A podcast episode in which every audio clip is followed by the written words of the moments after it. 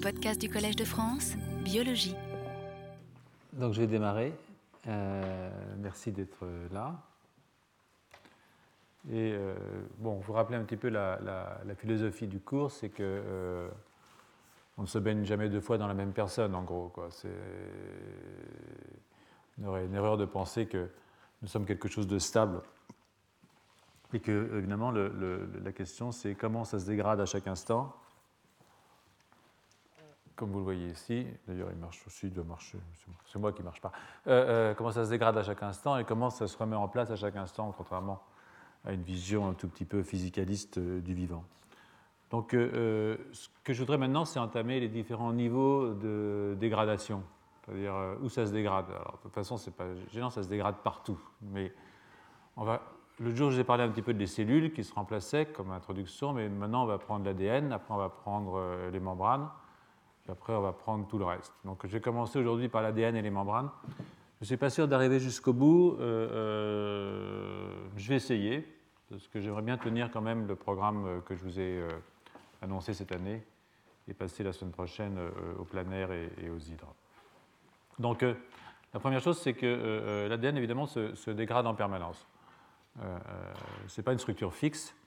Hein, vous, avez, vous avez cette idée que l'ADN est une structure stable certains même d'entre vous, peut-être pas vous, mais on vous dit ça, pensent que l'ADN est un texte sacré et que surtout, il ne faut pas y toucher. Euh, euh, en fait, euh, s'ils savaient à quel point ça se touche tout seul, si j'ose dire, ça les rassurait, peut-être pas forcément.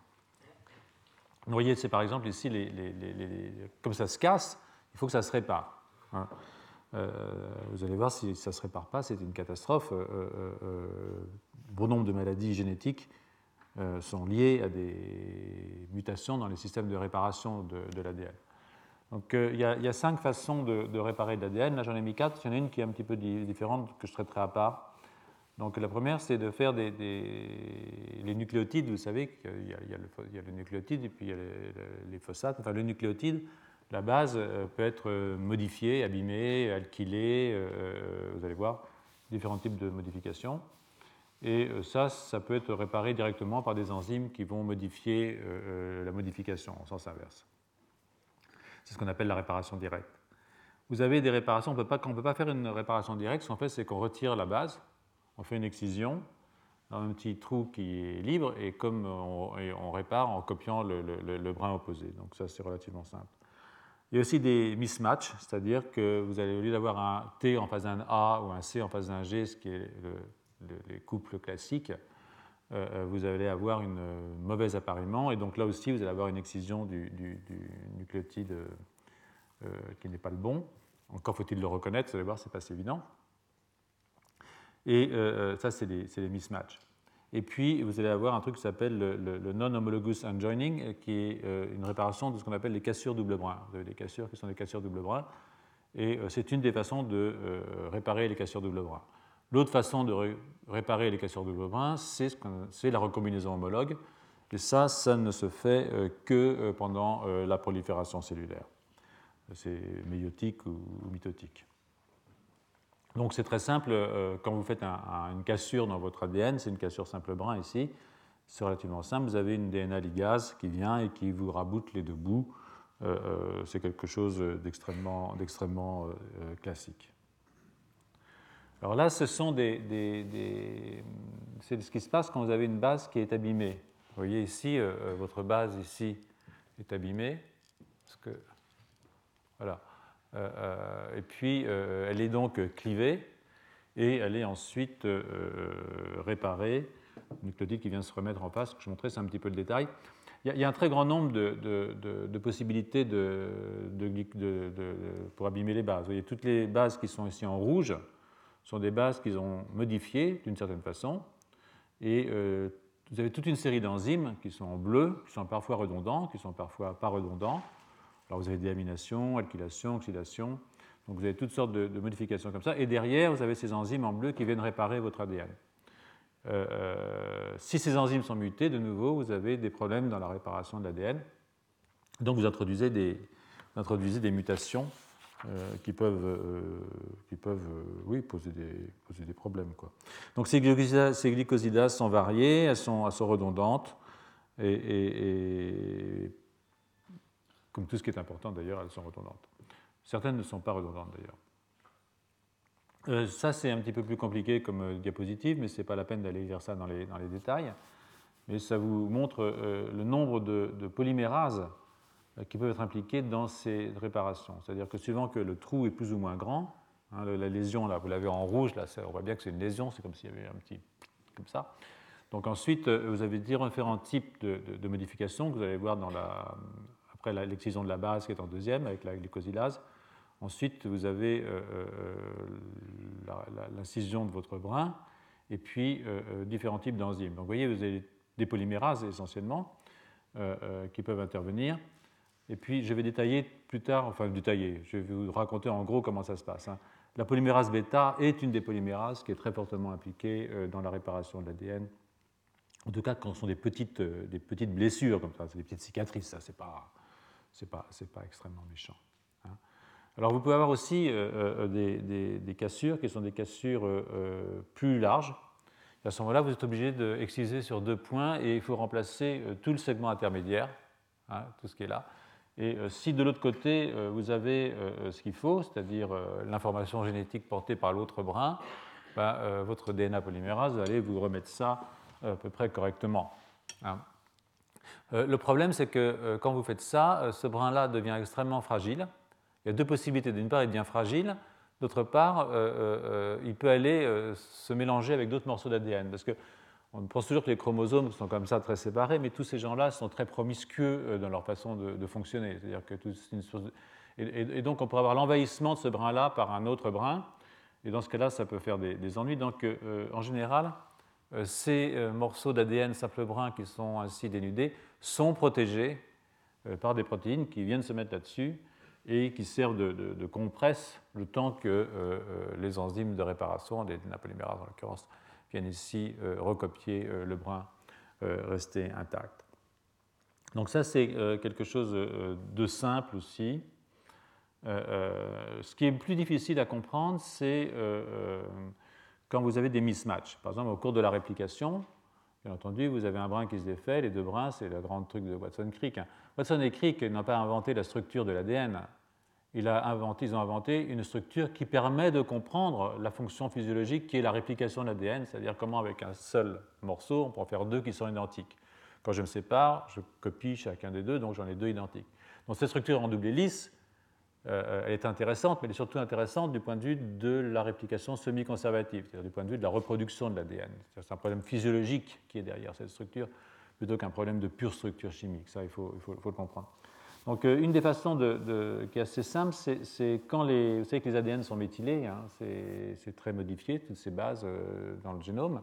Et donc, euh, quand je me défais, la nouvelle qui est faite, elle est hypométhylée par rapport aux anciennes, c'est-à-dire qu'il y a moins de méthyle. Donc, vous pouvez avoir une enzyme qui va aller repérer le brin hypométhylé, qui est le nouveau brin, hein, le vieux brin étant lui encore méthylé, donc repérer le nouveau, et dans le nouveau, aller voir s'il n'y a pas des erreurs par rapport à l'ancien, c'est-à-dire est-ce que ça colle bien?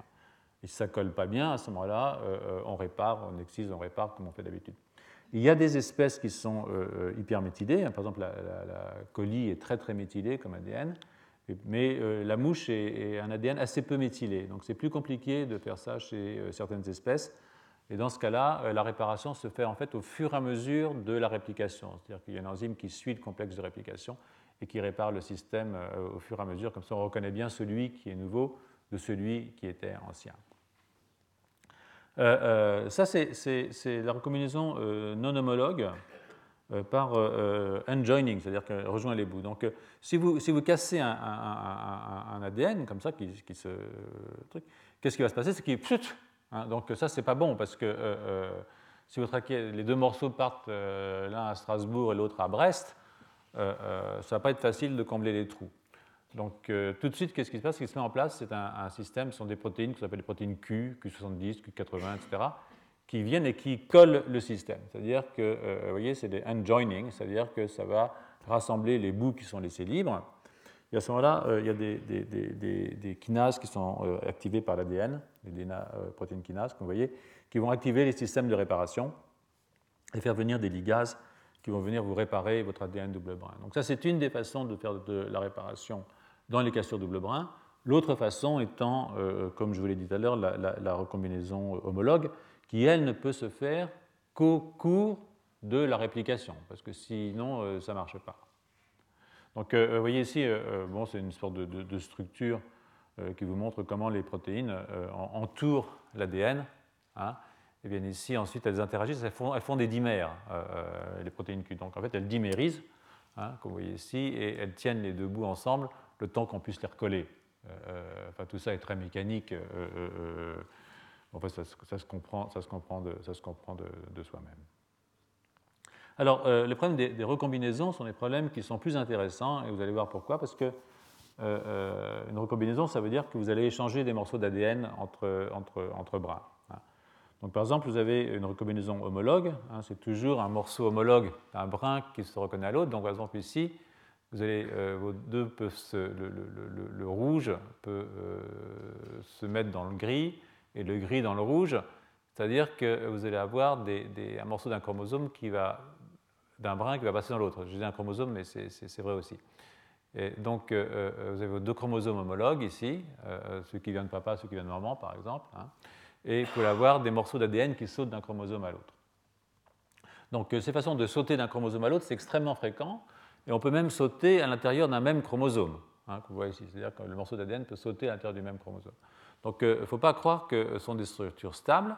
Ce sont ces recombinaisons homologues, d'ailleurs, qui permettent d'insérer ce qu'on appelle des épisomes, c'est-à-dire des fragments d'ADN qui sont extérieurs et qui viennent euh, euh, se recombiner grâce à l'existence d'une homologie, parce qu'il faut un appariement pour pouvoir recombiner, euh, c'est normal. Et ce système de recombinaison est particulièrement important dans les transpositions. Les transpositions, c'est le passage de ce qu'on appelle un transposon, c'est-à-dire un petit fragment d'ADN, d'une région à une autre, soit de façon réplicative, hein, c'est-à-dire que dans le même chromosome, vous allez tout d'un coup avoir deux séquences, soit passer carrément euh, euh, d'un chromosome à un autre. Et euh, ça, ça se passe tout le temps. Je reviendrai, reviendrai dans un moment quand je vous parlerai de, l'évolution des génomes et éventuellement de l'individuation des génomes, parce que c'est quelque chose qui se passe. ça, j'en parlerai dans le cours sur les cellules souches neurales, probablement dans 4 ou 5 leçons, je ne sais plus.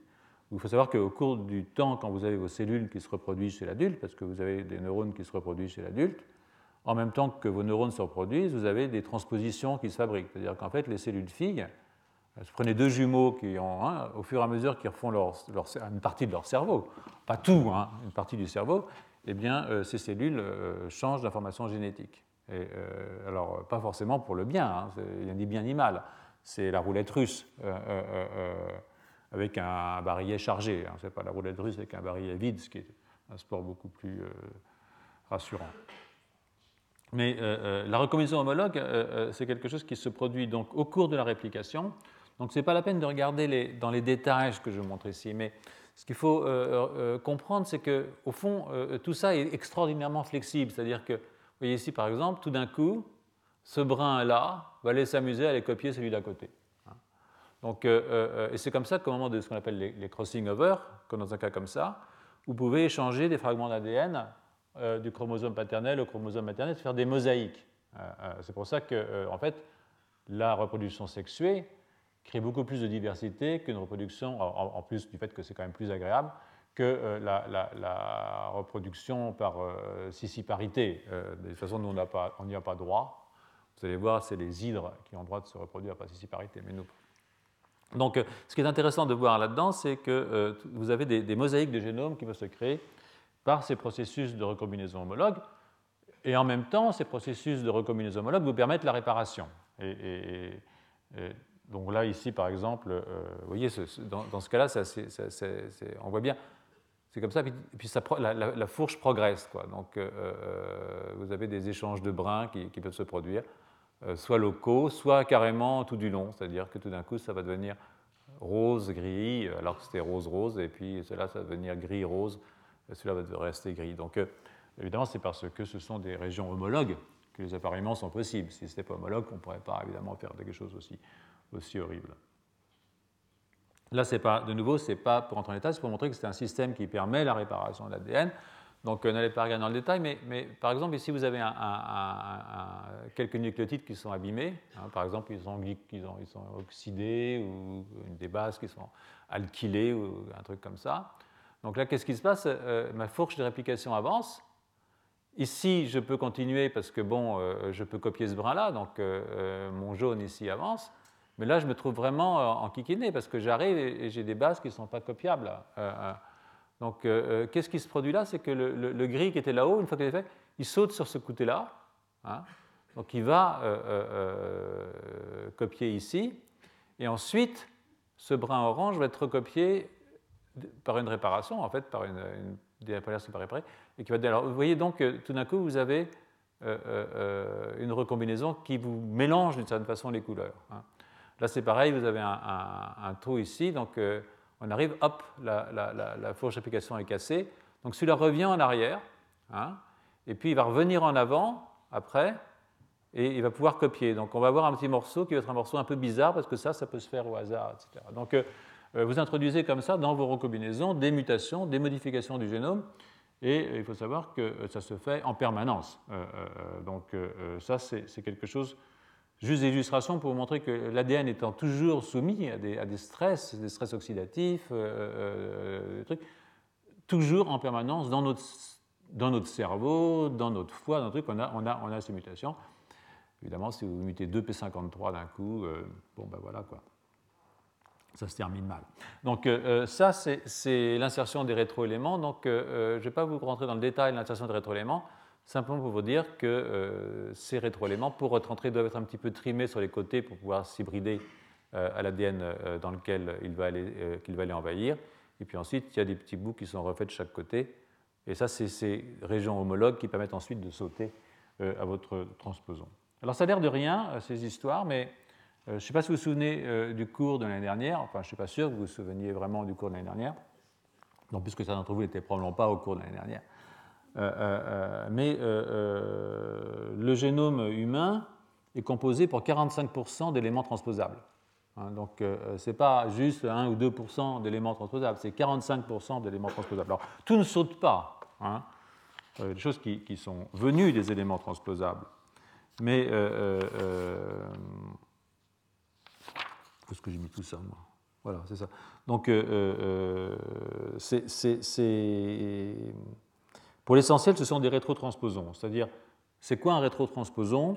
Un rétrotransposon, c'est quelque chose qui a été euh, transcrit en ARN, qui ensuite été retranscrit en ADN pour repasser dans le génome. Donc vous avez deux, deux, trucs, vous avez votre ADN, vous avez une transcription en ARN, et puis ensuite vous avez des transcriptases réverses qui permettent de refaire l'ADN qui lui va être incorporé dans votre génome. Donc, euh, euh, chez Sapiens, je dis 45% du génome euh, dérive d'éléments transposables, pour l'essentiel d'ailleurs des, rétro, des, rétrotransposons, vous pouvez voir ici. Voilà, ça, tout ça, c'est de la rétrotransposition. Hein. Et de nouveau, par rapport au, cours de l'année dernière, rappelez-vous, on a 500 000 copies environ de ce qu'on appelle les éléments LINS, c'est-à-dire les Long Interspaced Nuclear Elements. Et parmi ces 500 000 copies, il n'y en a pas beaucoup qui sont actives, il y en a 50 à 100 qui sont actives. Mais être active, ça veut dire quoi? Ça veut dire qu'elles peuvent synthétiser les enzymes qui permettent à d'autres séquences transposées, qu'on appelle les SINS, les Small Interspaced, hein, les séquences ALU, en fait, qui sont énormes euh, euh, euh, en nombre chez Sapiens, de sauter d'un endroit à un autre. Donc cette transposition est très forte. Hein, ce sont des éléments qui ont un rôle important pour le développement et qui ont aussi un rôle important à l'adulte dans l'adulte, parce que ce sont des éléments qui vont souvent dans les régions promotrices et donc qui modifient euh, les propriétés des cellules euh, euh, dans lesquelles, évidemment, ces éléments s'insèrent, y compris les neurones, je vous l'ai dit tout à l'heure, c'est-à-dire que c'est un mode très très important de diversification de l'individu. C'est-à-dire qu'au cours de notre, je ne dirais pas vieillissement, mais autour de, oui, enfin bon, au cours du temps, hein, nous avons ces phénomènes de, modification des cellules souches neurales, mais pas neurales aussi, partout. Je sais que c'est le cerveau qui nous intéresse le plus, je suis quand même neurobiologiste de départ, et c'est une dimension qui est une dimension importante. Donc, comme je vous disais, il y a des pathologies hein, qui sont liées. alors là, de nouveau, c'est juste encore, c'est un rappel du cours de l'année dernière. Ça, c'est les, fameuses euh, manips de Barbara McIntosh où, elle avait démontré avec le maïs que les rétrotranspositions euh, pouvaient permettre des, des, variégations, c'est-à-dire des modifications de couleur des différents épices. C'est comme ça qu'on peut voir qu'il y a de, la fluidité dans le génome. Hein. Et euh, non, c'est un rôle très important, cette, cette, transposition, dans, l'évolution. Hein. nous avons beaucoup plus, par exemple, de séquences à que les chimpanzés mais aussi, euh, comme euh, je vous l'ai dit, en, plus des modifications épigénétiques, a un rôle également très important dans ce qu'on appelle euh, l'individuation, c'est-à-dire l'évolution à l'échelle d'un individu, de tous les individus, tous les animaux hein, essentiellement. Enfin, plus chez nous que chez les autres, pour les raisons que je viens de vous expliquer. Alors évidemment, les, modifications ou les, quand on a un problème dans un système de réparation, eh bien, on répare mal. Et, alors donc, euh, on va dans la flèche du bas, euh, la vie c'est la mort, mais on oublie la, la vie c'est la création, c'est-à-dire qu'on n'arrive plus à remonter la pente. Et dans ce cas-là, euh, on est sur une mauvaise pente, justement. Donc, je vais prendre un petit peu de temps pour discuter certaines de ces pathologies qui sont liées à des défauts de réparation. Et puis, je ferai le, le au même sport physiopathologique pour ce qui est de la réparation, de la dégradation et de la réparation des membranes plasmiques. Euh, qui, euh, pas plus qu'aucune autre structure biologique, ne sont des structures mortes, sont des structures qui bougent euh, dans un sens qui se dégradent et puis qui se, qui. Donc pour ce qui est de la réparation de l'ADN, je ne m'en voudrais pas de, me limiter au système nerveux, qui est profondément et fréquemment affecté par des déficiences des systèmes de réparation de l'ADN. Hein. Donc, euh, vous avez toutes sortes de pathologies de type euh, microcéphalie, dégénération nerveuse, tumeur cérébrale. Et, d'une façon assez générale, le, vieillissement cérébral, euh, certaines maladies liées au vieillissement, le Parkinson, la maladie d'Alzheimer, pourraient prendre leur origine pour certaines des. Vous savez, quand on dit maladie d'Alzheimer, ça couvre en général beaucoup de choses. maladie de Parkinson aussi, il y a plusieurs étiologies possibles. Mais une partie des origines étiologiques pourrait être, se trouver dans les mutations du génome nucléaire. Et aussi, il y a un deuxième génome hein, chez nous, il y a le génome mitochondrial. Il y a beaucoup plus d'ADN dans les mitochondries que dans le noyau, euh, si vous ajoutez toutes les mitochondries. Donc, euh, euh mitochondries d'origine essentiellement maternelle. Hein. Tout l'ADN mitochondrial est en fait un ADN maternel. Donc, euh, ces mutations dans ce génome, si elles ne sont pas réparées, prises en compte par des, systèmes de réparation, évidemment, font des dégâts. et, ces dégâts sont à l'origine de maladies. Donc, euh, ce que je vous ai montré, ce que j'ai mis ici, c'est différentes périodes. Hein. Donc, euh, euh, dans, le, dans, le, développement, vous avez donc une période de prolifération. Alors, cette prolifération peut se maintenir au niveau des cellules souches adultes, bien sûr, mais en général, la prolifération, quand même, s'arrête à un certain moment. Et, dans ce cas-là, vous avez évidemment des, réparations qui sont liées à la recombinaison homologue, parce qu'elle est possible parce que les cellules prolifèrent. si vous avez une mutation dans un truc, ça peut être plus facile de changer la cellule hein, en en mettant une nouvelle pendant moins les cellules prolifèrent que de réparer. Donc, euh, ça peut être. Euh, chez nous aussi, des fois, il y a un appareil qui tombe en panne, on va en acheter un autre. Euh, bon, voilà. Donc, ce truc qui arrive. Donc, vous avez donc les, cassures d'ADN double brin se font euh, au cours du développement ou dans les systèmes de prolifération, soit par recombinaison homologue, soit par les, non-homologous unjoining euh, avec les protéines Q, vous vous rappelez, comme ça.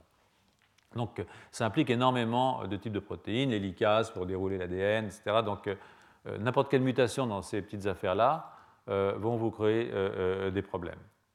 Pendant le moment où vous êtes dans les périodes de différenciation, ou même dans le système mature, Différenciation, c'est-à-dire différenciation, migration, élongation axonale.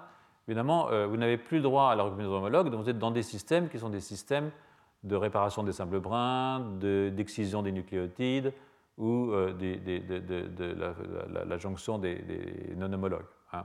Et, c'est pareil, évidemment, euh, quand vous êtes un petit peu plus loin. Donc, et là, vous avez ce qui montre un petit peu, là, j'ai marqué, enfin, c'est pas moi qui ai marqué, c'est le monsieur là-haut, euh, euh, les sources de, difficultés. Essentiellement, si vous voulez, euh, dans le cerveau, c'est le métabolisme énergétique. Hein. Rappelez-vous le cours, encore de l'année dernière. Eh bien, nous avons le cerveau. Hein. dépense 20% de l'énergie du corps, pour une masse qui est quand même de 1 à 2% du poids du corps. Donc c'est un très très grand consommateur. Et en tant que grand consommateur d'énergie, eh bien, il fabrique des, ROS, c'est-à-dire des, espèces oxygéniques réactives qui euh, attaquent, euh, oxydent, euh, détruisent les lipides, l'ADN, les protéines. donc si vous n'avez pas les enzymes de protection contre les ROS, eh bien, vous introduisez ces mutations de façon très importante. Donc, les systèmes de réparation dont je parle sont très puissants. Ils sont très puissants dans le système nerveux. Ils sont d'autant plus nécessaires dans système nerveux que nous avons des neurones qui vont vivre jusqu'à une centaine d'années. Hein. Euh, euh, donc, comme les neurones sont pour la plupart post-mitotiques, ça veut dire que vos neurones doivent rester euh, fonctionnels, bon, autant que faire se peut, une centaine d'années. Donc, ça veut dire qu'il faut vraiment réparer le système le plus souvent, le plus longtemps possible. Donc, nous dépendons énormément pour notre physiologie de ces systèmes de réparation. Donc en même temps, euh, euh, euh, oui, bah, c'est ce que je viens de vous dire. Hein. Donc le problème, si vous voulez, c'est pas qu'il y ait des dégâts, ça c'est inévitable, c'est même fait partie du système. Le problème, c'est de savoir les réparer efficacement et rapidement. Donc, comme je vous montrais, tous les types de lésions hein, peuvent affecter le système nerveux. Euh, euh, donc je vais prendre euh, des exemples de maladies qui accompagnent ces défauts de réparation. Par exemple, il y a, ici, par exemple, si vous cassez les, brins simples, ici, vous avez des ataxies.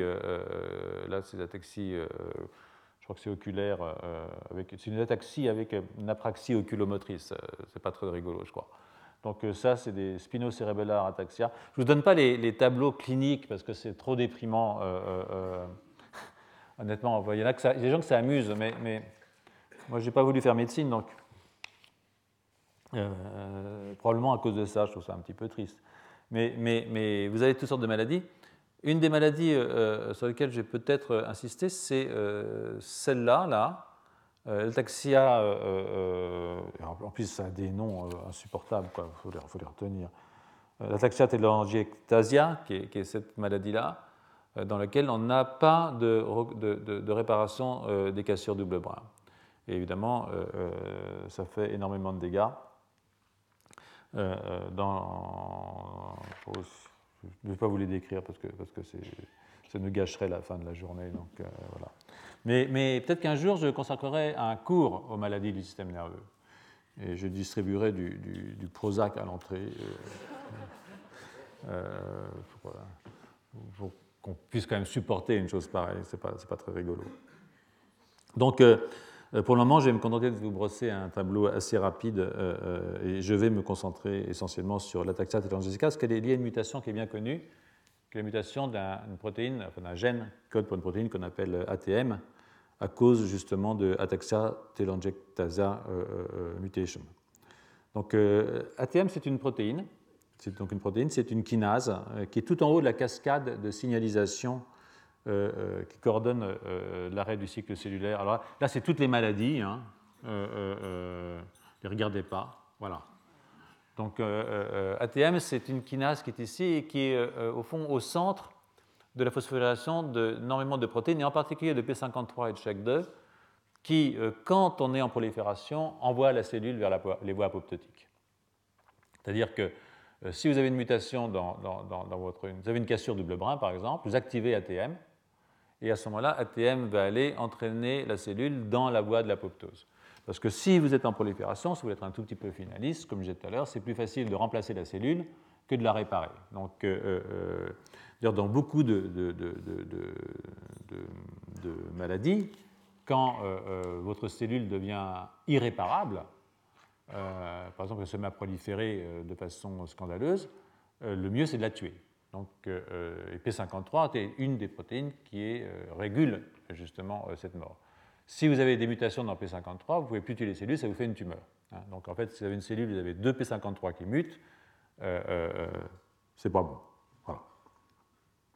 Donc, euh, c'est une kinase euh, euh, qui phosphoryle aussi une histone. Une histone, vous savez, l'ADN, c'est jamais nu. L'ADN, c'est couplé avec des protéines.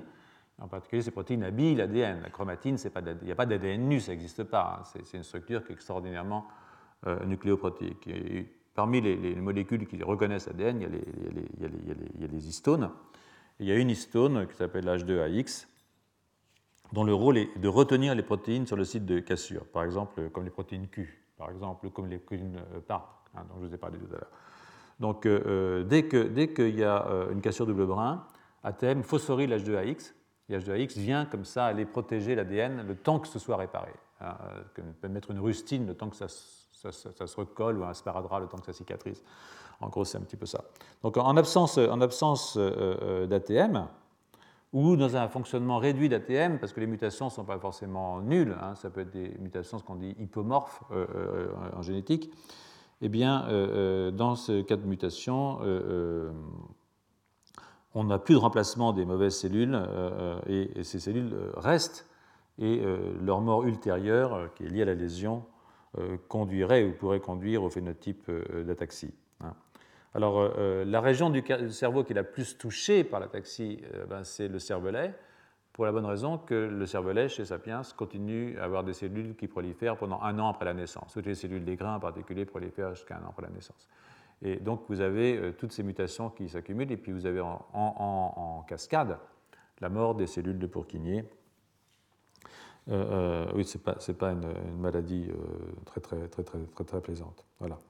Donc ATM joue aussi un rôle de réparation dans les cellules postmitotiques Hein, euh, en, contribuant euh, à la stabilisation du, complexe de régénération, en particulier de non-homologous enjoining. Donc, euh, pas vous embêter trop avec ça. Vous voyez, par exemple, ici, c'est un schéma, votre cassure double brin, eh bien, vous avez ATM qui, normalement, doit aller, ATR, c'est un petit peu comme ATM, en fait, qui va ensuite aller vous, stimuler via des, chaînes de kinase. Ici, la, la, fameuse histone dont je vous parlais, qui va à travers des, chaînes de phosphorylation. BRCA1, vous entendez parler, hein, dans les mutants de BRCA1, euh, les, cancers du sein arrivent à l'âge entre 35 et 40 ans. Eh bien, euh, vous avez ensuite, évidemment, euh, le maintien de ce système qui vous permet de faire la réparation. Vous l'avez de façon un petit peu plus sympathique ici, plus simple peut-être. De nouveau, vous avez l'activation d'ATM qui est liée à la coupure de l'ADN. Hein. Et euh, ensuite, ben, vous avez plusieurs possibilités. Ou bien vous n'avez pas énormément de, DNA abîmé et euh, vous avez une, survie, donc vous avez une réparation de l'ADN. Hein. Euh, ou bien vous avez quand même pas mal. C'est pas mal cassé, vous avez pris un petit peu trop de, rayons ou un petit peu trop de, de, ROS. Et à ce moment-là, la cellule peut soit essayer de se mettre à, recycler, mais en général c'est très mauvais. Une cellule, différenciée qui essaie de repasser dans un cycle, en général ça les tue ou bien carrément, alors euh, le mieux c'est d'activer les programmes de mort cellulaire, ATM et jouer un rôle là-dedans, et d'entraîner la mort de votre neurone.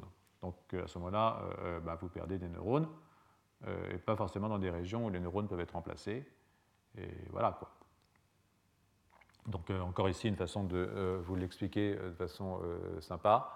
la fonction, vous avez ou bien une, fonction de réparation, et bien, euh, sinon, si vos systèmes de réparation d'ADN sont euh, défectueux, et eh bien, euh, de nouveau, vous accumulez des, coupures dans l'ADN. Vous essayez de rentrer dans le cycle cellulaire et là, vous mourrez à tous les coups. puis, ou bien vous avez des mauvais développements neuronaux et globalement, le résultat est assez assuré. Je ne suis pas sûr que ça vous rassure pour autant, mais c'est comme ça. Quoi. Donc on peut mesurer d'ailleurs, euh, on peut mesurer d'ailleurs assez facilement hein, euh, euh, le taux de, trou. Hein. Voilà ici comment ça se passe. Si vous faites un trou, vous avez ici votre protéine parpaing qui vient couvrir, comme je disais, et ensuite vous réparez. Mais si vous injectez des nucléotides radioactifs dans votre souris, vous pouvez mesurer les taux de réparation. Le taux de réparation, il vous mesure le taux de trou, d'une certaine façon. C'est-à-dire que la blessure, son étendue, pouvez les mesurer en regardant l'incorporation de nucléotides radioactifs. Alors ça, c'est le contrôle. Ça, c'est une souris qui a 12 mois et ça, c'est une souris qui a 28 mois. Euh, vous voyez que euh, nettement, il y a une densité beaucoup plus forte d'incorporation des nucléotides radioactifs, c'est-à-dire qu'à 28 mois, eh ben, il y a plus de trous euh, qu'à 12. Bon, ça nous étonne moyennement. 28 mois, c'est une très très vieille souris. Hein. voilà, bon. Donc, Je vais en rester là pour l'ADN et, vais essayer de vous parler un tout petit peu des membranes. Hein. Donc, longtemps, et pour des raisons que, j'ai un peu évoquées la semaine dernière, on s'est imaginé que les membranes étaient des espèces de murs de Berlin euh, et donc, euh, on s'est consacré euh, à étudier la façon dont on pouvait passer le mur. Hein. mais pas passer le mur en sautant par-dessus, avec des plantons, des canaux, enfin une vision un peu policière de la cellule. fait penser à la façon dont on entre dans certains établissements universitaires. Mais ça, c'est nouveau, hein, ce n'était pas comme ça quand j'étais petit. Mais euh, euh, euh, donc une vision un petit peu port, transporteur, exocytose, endocytose, toutes ces choses qui, expliquent comment une molécule peut passer du dedans au dehors ou du dehors au dedans, mais toujours de façon extraordinairement contrôlée. Donc ça, c'est un petit peu la façon dont on, voit les choses. Vous voyez, donc vous avez votre membrane qui est une bicouche lipidique avec les têtes polaires chargées, les, chaînes euh, lipidiques. Et puis, bon, le problème, c'est d'entrer et de sortir. Hein. donc, euh, bah, on peut rentrer par endocytose, une fois qu'on est dedans, on peut éventuellement passer par un port. Euh, pour sortir, il y a des canaux. Pour sortir, il y a aussi de la, sécrétion vésiculaire. C'est dans l'autre sens que ça se passe dans ce cas-là. Voilà, ici, mettez une flèche à l'envers, là, ça fusionne et hop, ça sort. Donc, tout ça étant évidemment extraordinairement contrôlé par tous les systèmes de, contrôle habituels. Mais euh, euh, en vérité, euh, ce n'est pas comme ça que sont les membranes. Il y a ça dans les membranes, bien sûr. Il ne s'agit pas de dire qu'il n'y a pas de contrôle dans les membranes. il en faut. il y a aussi, par exemple, des mécanismes qu'on appelle non canoniques de sécrétion et d'internalisation. On ne sait pas comment ça rentre et on ne sait pas comment ça sort. parce que, par exemple, il n'y a pas des signaux qui permettent la sortie, qui classiquement passent par le système golgien, euh, les vésicules, euh, la fusion de la vésicule. Il y a des molécules qui n'ont pas la capacité de passer dans le réticulum endoplasmique, ni dans le système golgien, et qui ne sont pas censées être sécrétées. Pourtant, elles sont sécrétées. Et puis, vous allez voir, il y a des molécules qui rentrent et ne rentrent pas par endocytose, on ne sait pas très bien comment elles rentrent. Donc, il y a plein de, molécules perverses comme ça, qui finalement arrivent quand même à, passer d'un côté à l'autre, euh, sans, en évitant les contrôles, ou alors par d'autres contrôles. Donc, euh, euh, euh, nous, on travaille pas mal sur ce genre de questions, c'est pour ça que, j'ai fait allusion. J'y ferai plus allusion d'ailleurs à, la fin, de cette discussion aujourd'hui. Donc pour l'instant, je vais, m'appuyer sur certains articles. Celui de, de, Kai et compagnie, celui aussi de McNeil et Kirchhausen.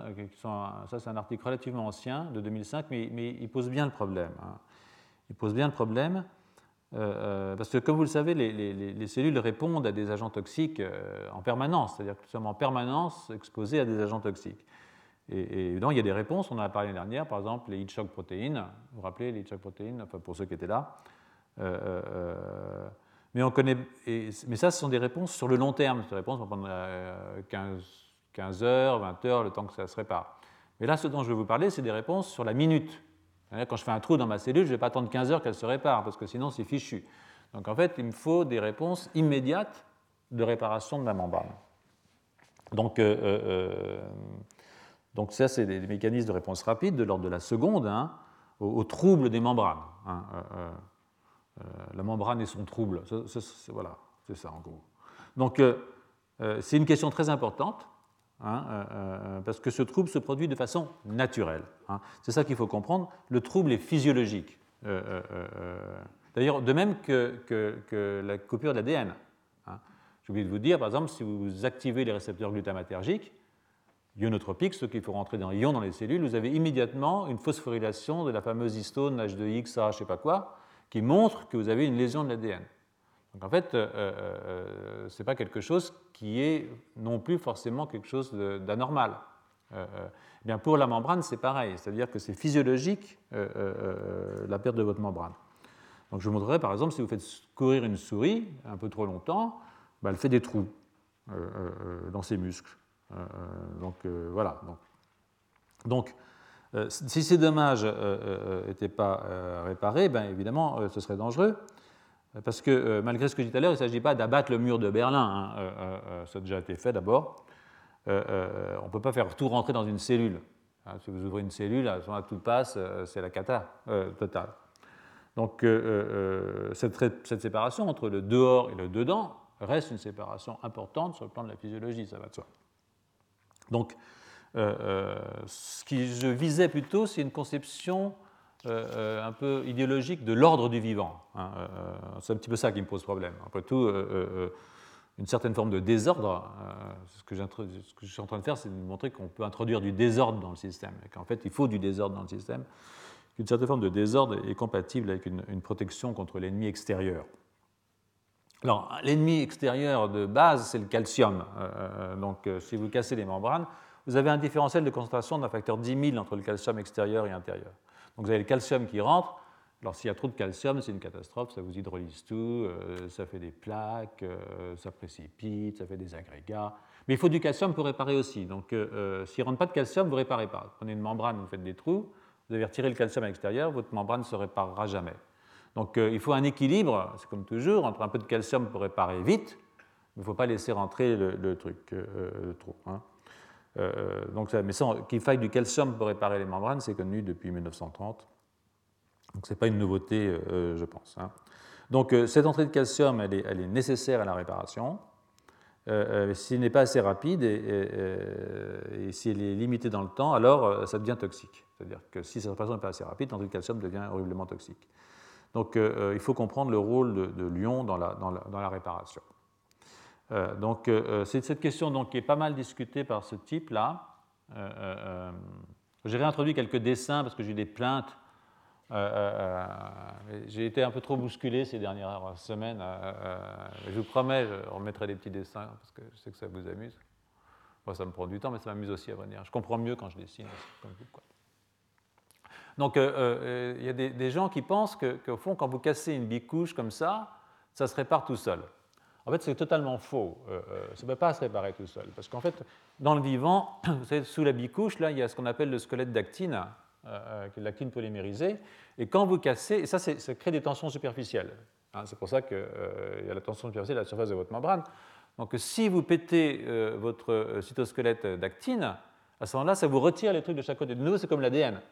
Hein, si vous ne mettez pas les trucs pour coller, ça repart dans les deux sens. Parce que les forces de tension superficielle vous allez une rétraction de votre filament d'actine et vous allez séparer vos deux morceaux. Donc, euh, euh, ça ne peut pas marcher euh, dans un système vivant, une réparation spontanée, ou alors pour des lésions de l'ordre inférieur au micromètre. Hein. mais, ce dont je vais vous parler, ce n'est pas des lésions inférieures à l'ordre du micromètre, c'est des vraies lésions qui se produisent en permanence dans nos membranes. Donc, pour aller assez rapidement, à la fin, en fait, l'idée, si vous voulez, c'est que quand le calcium rentre, D'abord, il hydrolyse l'actine sous-corticale, parce que euh, ça active les calpéines, qui sont des, enzymes qui hydrolysent l'artine.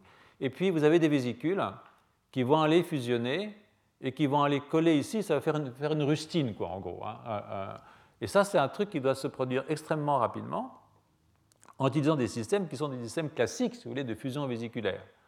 Alors, pour les fusions vésiculaires, bon, je pense que vous savez à peu près comment ça se passe. Euh, euh, euh, d'abord, on. Première question, on ne sait pas ce que sont ces vésicules. Enfin, à l'époque, on ne savait pas ce qu'étaient ces vésicules. Je ne suis pas sûr qu'on sache toujours. Alors, on parle d'endosomes, on parle de lysosome. voilà. Hein. la membrane, vous avez des, des vésicules d'endocytose. Ça peut recycler pour aller fusionner. La fusion implique des molécules qu'on appelle les TISNAR et les VISNAR, qui sont des molécules qui sont complémentaires et qui sont soit portées par la membrane pour les TISNAR ou par la vésicule par le VISNAR et puis des, molécules qui fixent le calcium, qui sont des synaptotagmines, qui permettent la fusion vésiculaire. Par contre, ensuite, vous pouvez ne pas recycler, vous pouvez partir vers les endosomes, euh, euh, et puis les endosomes vers les lysosomes, qui assurent la dégradation des protéines qui ont été endocytosées. Euh, évidemment, ces vésicules viennent pour l'essentiel du Golgi, l'appareil de Golgi qui est ici, qui est le système de sécrétion. Donc, ce que l'on pense, c'est que ces membranes sont réparées par des vésicules qui sont probablement de l'endosome ou du lysosome. Hein, aujourd'hui, c'est à peu près ce que, les, gens pensent. Donc, euh, euh, une sorte de, communauté de mécanismes, si vous voulez, entre la fusion vésiculaire classique, celle qu'on voit quand vous sécrétez un neuromédiateur, et puis, qui est calcium dépendante, et puis ce euh, système de réparation. Alors, cette communauté de mécanismes, s'est étendue à la recherche des, protéines qui seraient les homologues des synaptotagmines, c'est-à-dire des senseurs calciques, et qui catalyseraient cette fusion. Donc, il y a eu des protéines candidates, et parmi les protéines candidates, il y a toute une série, je vous ai mis ici, qu'on appelle les ferlines, hein, qui ont des structures transmembranaires, là c'est le segment transmembranaire, qui ont des domaines qu'on appelle domaine C2, qui sont impliqués dans la lésion du calcium, et euh, qui sont des homologues euh, entre, qui ont de fortes homologies, je dirais, avec les synaptotagmines. Donc elle pourrait, euh, aider à la, fusion. Hein. Donc il y a eu des invalidations, c'est-à-dire qu'on a retiré le gène de la dysferline chez une souris, et ça a introduit des myopathies. Hein, parce que le muscle, c'est quand même le tissu qui est le plus sollicité sur le plan mécanique, c'est là où il y a le plus de trous. bon, alors, euh, euh, euh, les annexines sont aussi des protéines qui sont assez importantes pour ce système. Ce sont des, protéines qui, reconnaissent les phospholipides chargés négativement. Donc, j'aurai d'autres diapositives pour vous montrer ça plus tard, parce que ces vésicules ont à leur surface des phospholipides chargés négativement. Donc, tout ça, disons que ça, c'est important pour comprendre un moment essentiel de la vie des membranes. Euh, qui a été euh, illustré par cette phrase euh, repair or die. Hein, vous vous réparez ou vous mourrez. Donc, je parle de la cellule. je pense que c'est vrai pour à tous les niveaux d'intégration. Donc, récemment, cette année, en fait, il y a eu un, nouvel article de, de, monsieur, de Kai et collègues euh, qui a été d'ailleurs commenté euh, dans le même euh, numéro de, Nature Cell Biology en 2009, sur l'identification d'une protéine qui s'appelle MG53, et, parce qu'elle a 53 kilodalton, et qui est ici illustrée ici. Donc elle a, un domaine ring, bon, pour ceux qui s'intéressent, col-col, s'intéressent à la protéine-protéine, et elle a en particulier des cystéines ici qui permettent de former des dimères. Et vous voyez que cette protéine est très fortement exprimée dans le muscle cardiaque, elle est très fortement exprimée dans le muscle squelettique et elle est exprimée nulle part ailleurs. Ça ne veut pas dire qu'il n'y a pas des homologues de même type de protéines dans d'autres tissus, mais là, c'est essentiellement musculaire. Ici, vous avez la souris normale à, 3 mois, hein, donc euh, avec ses fibres musculaires. Là, la souris mutée euh, à 3 mois, à peu près normale. Vous voyez qu'au bout de 10 mois, alors que celle-là serait pareille, vous commencez à avoir des trous partout. Vous avez perdu plein de cellules dans votre, malheureuse souris. Euh, ce qui est plus amusant, vous pouvez le voir ici, euh, euh, c'est que si vous faites courir la souris, il n'y a rien de pire que de courir en descendant. Je ne sais pas pour ceux d'entre vous qui font de la course à pied, c'est très mauvais pour les genoux. C'est-à-dire que c'est très désagréable en fait. Donc si vous faites courir une souris pendant 30 minutes à la vitesse de 1,2 km à l'heure dans la descente, elle n'aime pas ça. Et si ensuite vous injectez un colorant, vous voyez qu'ici, voilà la souris normale, elle a déjà réparé. Mais si vous avez une souris qui est mutée là-dedans, vous voyez qu'il y a du colorant qui est rentré partout. Ça, ça veut dire quoi? Ça veut dire que vous avez des trous partout dans vos membranes.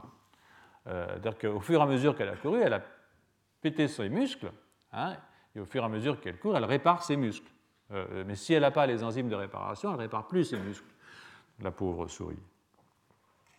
Donc, euh, euh, ces souris qui sont ainsi mutées, cette protéine est, conservée chez, nous, hein, elle existe chez Sapiens. Donc ces souris qui sont ainsi mutées euh, euh, survivent environ jusqu'à 11 mois euh, si on ne leur fait pas trop de stress musculaire. Hein. Mais ensuite, elles développent des myopathies très graves avec l'âge et finissent par mourir, ce sont des souris myopathes. Donc, comme je disais, que si on les soumet à des cycles intenses comme ça d'exercice de, physique, courir, courir pendant 30 minutes dans la descente, donc, euh, elles ont euh, ce genre de problème, c'est-à-dire que euh, tout d'un coup, là, c'est le muscle tibialis antérieur, c'est le tibia, quoi, le muscle antérieur du tibia qui, est plein de trous. Donc, c'est parce qu'il y a des trous que ça veut dire qu'il y a une perte de réparation. Donc, il faut montrer que ces trous sont liés à une perte de réparation. Donc, ça, on peut, on peut le faire assez facilement. Vous voyez ici, par exemple, là, vous mettez un, petit coup de laser sur votre fibre musculaire, et chez votre souris normale, euh, bon, bah, ça répare assez rapidement. C'est-à-dire que vous mettez un colorant, vous voyez que l'entrée du colorant, elle est ici, euh, euh, elle est bloquée, très, ça ne rentre pas. Bon, ça rentre un petit peu. Quoi. Ça abîme un peu de se prendre un coup de laser dans le muscle. Mais si vous avez votre souris mutée ici, vous voyez que vous avez une perméabilité qui perdure, et que vous pouvez voir qu'en fait, votre, votre, membrane, votre membrane reste malade à vos souhaits, reste malade pendant longtemps. Hein. Là, on est maintenant dans l'ordre de 600 secondes, hein, c'est-à-dire une dizaine de minutes. c'est pas bon. Donc, vous pouvez aussi suivre, alors là, c'est avec une aiguille, c'est encore plus grave. Prenez un muscle, vous, carrément, vous lui mettez une aiguille, et euh, euh, voilà ici la souris mutée, ben, la souris mutée, elle perd carrément le muscle, c'est-à-dire que la cellule meurt. Hein. Alors que là, bon, la cellule elle reste, elle se répare. Quoi. Donc si vous suivez euh, l'expression de votre protéine, hein, voilà ici la protéine, vous faites un petit trou, vous voyez que votre protéine arrive à ce niveau-là. Alors, euh, vous pouvez aussi euh, euh, prendre une, souris qui est mutée pour MG53, qui n'a pas de MG53 endogène, mais vous pouvez surexprimer une protéine MG53 qui est marquée avec un marqueur fluorescent, avec une autre protéine fluorescente qu'on appelle la, GFP. Donc, on suit la fluorescence et on voit où est la protéine. vous voyez que, en fait, quand vous faites une petite lésion, vous avez tout de suite vos protéines qui arrivent au niveau de la lésion, et l'arrivée est une arrivée vésiculaire, c'est-à-dire que la protéine est sur des vésicules elle arrive sur les vésicules avec de l'annexine 5 d'ailleurs. C'est-à-dire qu'avec l'annexine, avec ces protéines, je disais qu'elles reconnaissaient les phospholipides chargés négativement. En fait, ces protéines reconnaissent les phospholipides chargés négativement. Et là, c'est une souris qu'on a fait courir. Hein. Donc, euh, euh, vous voyez, quand on fait courir la cellule, elle a plein de vésicules à la surface de son, muscle. Vous voyez, tous ces petits ronds-là, ce sont des vésicules qui sont arrivés, qui vont réparer la membrane, fusionner avec la membrane. Ici, c'est la souris mutante vous voyez que vous n'avez pas ces vésicules. En fait, dans votre souris mutante, vous perdez votre membrane. Donc euh, ça, c'est clair. Alors, euh, euh, bon, tout ça, c'est un petit peu plus ou moins la même chose.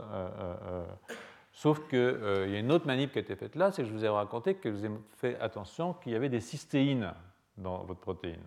Hein. Voilà. Ici, vous avez une cystéine en position 242. Donc ces cystéines permettent de faire des doubles brins, donc des doubles des c'est-à-dire des dimères, des tri... Donc euh, effectivement, ces protéines font des dimères. Elles font même des multimères, à vrai dire. Donc ils ont regardé quelles sont les, cystéines qui étaient le plus proches, plus capables de faire des multimères.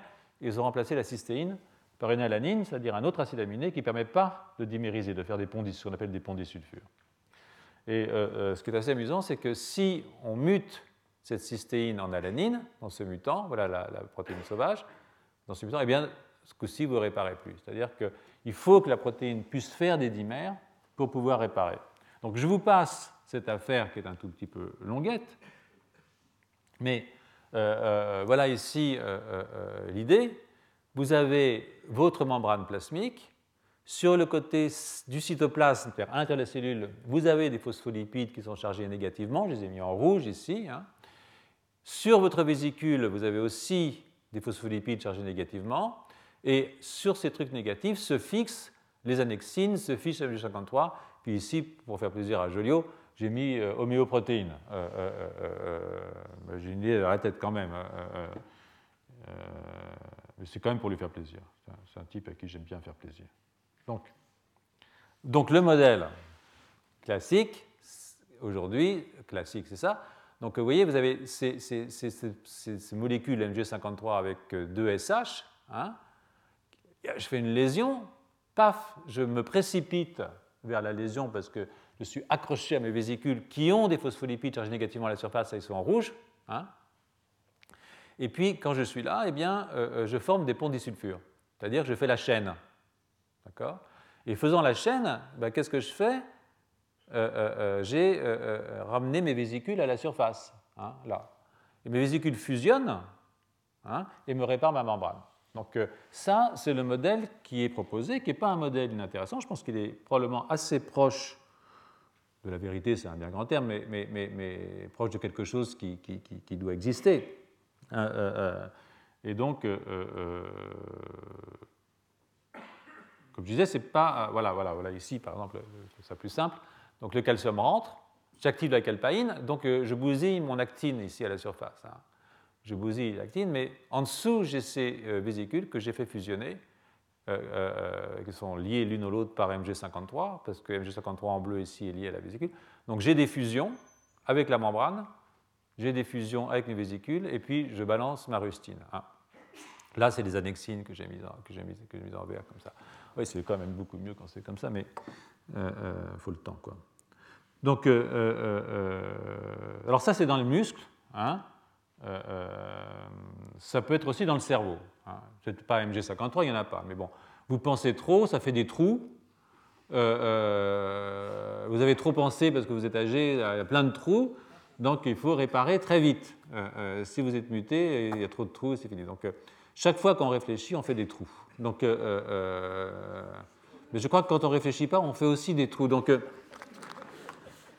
voilà, quoi. Mais le problème, c'est de, boucher quoi, le trou. Donc, il faudra trouver des. Mais c'est intéressant parce que, parce que par exemple, ça pourrait être une voie de recherche pour des maladies neurodégénératives. C'est évident. C'est-à-dire que je ne pense pas que ce soit des, voies qui étaient tellement explorées euh, euh, parce que la, la, physiologie et la pathologie euh, se renvoient l'une à l'autre, hein, bien entendu, comme je l'ai souvent dit. Et, c'est là-dessus d'ailleurs que je vais, que je vais terminer. Parce que moi, je m'intéresse pas mal, dans mon labo, on s'intéresse pas mal. Je, parle assez rarement de ce qu'on fait dans le labo parce que j'aime pas beaucoup ça, mais en l'occurrence, je pense que là, ça vaut le coup. Je m'intéresse pas mal à la croissance axonale. Or, dans les axones, euh, vous avez énormément de, vésicules. Hein. Euh, vous voyez ici, par exemple, tout en rouge, c'est plein de vésicules. Les, bouts d'axones sont, bourrés de vésicules. Là où ça pousse, hein, les cônes de croissance, les dendrites, les poses de croissance, des axones, des choses comme ça. Donc, euh, et, c'est clair que la croissance d'un neurite, ça demande une, c'est herculéen, comme dit Fenninger, sur le plan de, l'agrandissement de la surface de la membrane plasmatique. Hein.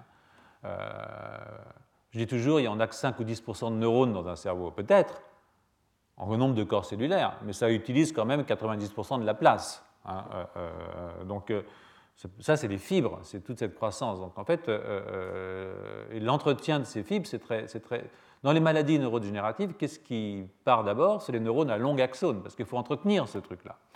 Donc, la croissance d'un neurite, ça implique énormément de vésicules. Et ça implique des systèmes, vous voyez ici, les vésicules qui, vont aller, qui, vont aller, qui vont aller fusionner. Et euh, évidemment, ces fusions se font euh, sous le contrôle de, signaux. C'est-à-dire que si vous avez du guidage, par exemple, d'avoir un, truc qui va vous attirer par là et vous allez fusionner plutôt de ce côté-là. Et, évidemment, ça active des systèmes de fusion, on connaît dans les tisnards, les visnards, les synaptotagmines, les RAB. je ne vous donne pas toute la, terminologie parce qu'au fond, des choses que vous pouvez trouver dans les, bouquins, donc ce n'est pas, très intéressant. Il se trouve que euh, euh, dans notre laboratoire, sommes intéressés il y a quelques années à, des protéines qui traversent les membranes. Qui traversent les membranes, mais on ne sait pas très bien comment, d'ailleurs on ne sait pas comment elles sortent non plus, euh, et on ne sait pas très bien comment elles rentrent, ces fameuses protéines. donc là, c'est des facteurs de transcription. alors ça, c'est un article, une revue que j'avais écrite en, en, 2000, il y a une petite dizaine d'années, où, je schématise, quoi, la protéine rentre, euh, elle s'échange entre noyaux et puis elle régule la traduction et la transcription. Donc c'est un mode de signalisation. Par sortie, on ne sait pas très bien, et par rentrée, ce n'est pas de l'endocytose non plus. Donc euh, euh, ce qu'on avait proposé, au fond, eh ben, c'est que ça perturbe la membrane. soit ça peut rentrer dans les micelles inverses de ce là mais pourquoi pas, après tout, ça fait des micelles inverses, c'est-à-dire des phases hexagonales de type 2 dans vos, membranes, mais après tout, la protéine passerait comme ça. Hein. et puis derrière, ça se répare très vite. Donc, euh, euh, je ne savais pas qu'MG53 existait, mais je pense que c'est un système qui n'est pas absurde, à condition que n'importe quelle protéine ne puisse pas le faire. Et euh, quand on a identifié la région de la protéine, qui est en fait de 16 acéminés, qu'on appelait, pour des raisons, vous pouvez imaginer, la pénétratine, qui traverse les membranes, la voilà ici, hein, la, structure. Au fond, il suffit de muter deux acides aminés, par exemple ici, on a deux tryptophanes transformés en deux phénylalanine, eh bien, ça ne rentre plus du tout. Donc, en fait, c'est assez spécifique. Ce qu'il faut, c'est une protéine qui se fixe à des phospholipides chargés négativement, parce qu'elle est chargée positivement, une protéine, vous voyez, c'est très riche en arginine et en lysine, hein, R, euh, K, K, K, K, R, etc., euh, comme une annexine, somme toute. Euh, et puis, il faut ces tryptophanes pour perturber la membrane, dans le modèle que je proposais. Puis derrière, eh ben, il faut quelque chose qui répare. Donc, ça m'amuse de penser que peut-être que c'est un truc dans ce genre-là. Vous voyez ici votre, votre homéoprotéine qui traverse la membrane, qui passe avec du calcium. Le calcium bousille l'actine. Quand je bousille l'actine, qu'est-ce qui se passe? Je supprime les forces de tension superficielle, mais j'ai mes forces de compression qui sont la tubuline, qui est orientée comme ça dans l'axone. La tubuline s'engouffre dans le trou, fait pousser de ce côté-là, et comme j'ai plein de vésicules, elle fusionne là, et donc je peux avoir une croissance dirigée juste avec un gradient d'homéoprotéine sans rien invoquer d'autre. Alors, tous les collègues qui travaillent sur les facteurs de guidage ne vont pas être contents, mais euh, euh, et là j'ai ressorti une vieille manip qu'on a faite en 1994 ou un truc comme ça. On avait localement déstabilisé le cytosquelette d'actine. Hein, et vous voyez que tout d'un coup l'axone s'est mis à pousser, puis s'est poussé un petit peu comme Uburois. Euh, pourquoi? Parce que la tubuline, elle est orientée dans un seul sens. Donc en fait, quand on la laisse libre, elle fait des, elle fait des, elle fait des ronds comme ça. Hein. Donc tout d'un coup, mon, neurone s'est mis, mon axone s'est mis à pousser comme ça. Donc euh, euh, euh, oui, ce serait un système minimaliste, tout à fait minimaliste, où avec un gradient d'homéoprotéine, vous pourriez avoir une espèce de système de ce type. Je dépolymérise localement l'actine parce que le calcium rentre quand je fais des trous, rapidement. Et puis peut-être que ma protéine, pourquoi pas, après tout, c'est une annexine. Hein, eh ben, elle pourrait peut-être jouer le rôle, et elle se fixe au vésicule, et peut-être que c'est elle qui va recoller derrière. C'est-à-dire, je rentre et je referme la porte. C'est quand même très, très, très bien élevé de sa part, si c'est vrai. Donc, euh, euh, euh, il se trouve que ces facteurs de transcription sont des facteurs de guidage. Je ne vous dirai pas ça, je ne dis pas que ça fonctionne comme ça, hein. on essaye de comprendre comment ça fonctionne. Mais cette idée extraordinairement simpliste, simplette, on pourrait dire même, quand même assez amusante parce qu'il y a peut-être un fond de vrai là-dedans, d'autant, comme je disais, que si je mets un facteur de, un, cône de croissance dans un gradient de protéines n un facteur de transcription, eh bien, je peux avoir du guidage. Vous voyez ici, là, ma pipette, celui-là, il n'aime pas, il se tire. Celui-là, il aime, il se dirige vers là. Et, en fait, euh, bon, il y a deux types de cônes de croissance, je n'ai pas insisté. C'est juste pour vous donner une idée de ce à quoi ce cours m'a fait euh, penser, un petit penser c'est un grand mot, euh, mais ça fait des trous en tout cas. J'espère que les enzymes de réparation sont prêts et je suis prêt à discuter avec vous de la réparation de mes membranes. Voilà, merci. Retrouvez tous les podcasts du Collège de France sur www.collège-de-france.fr.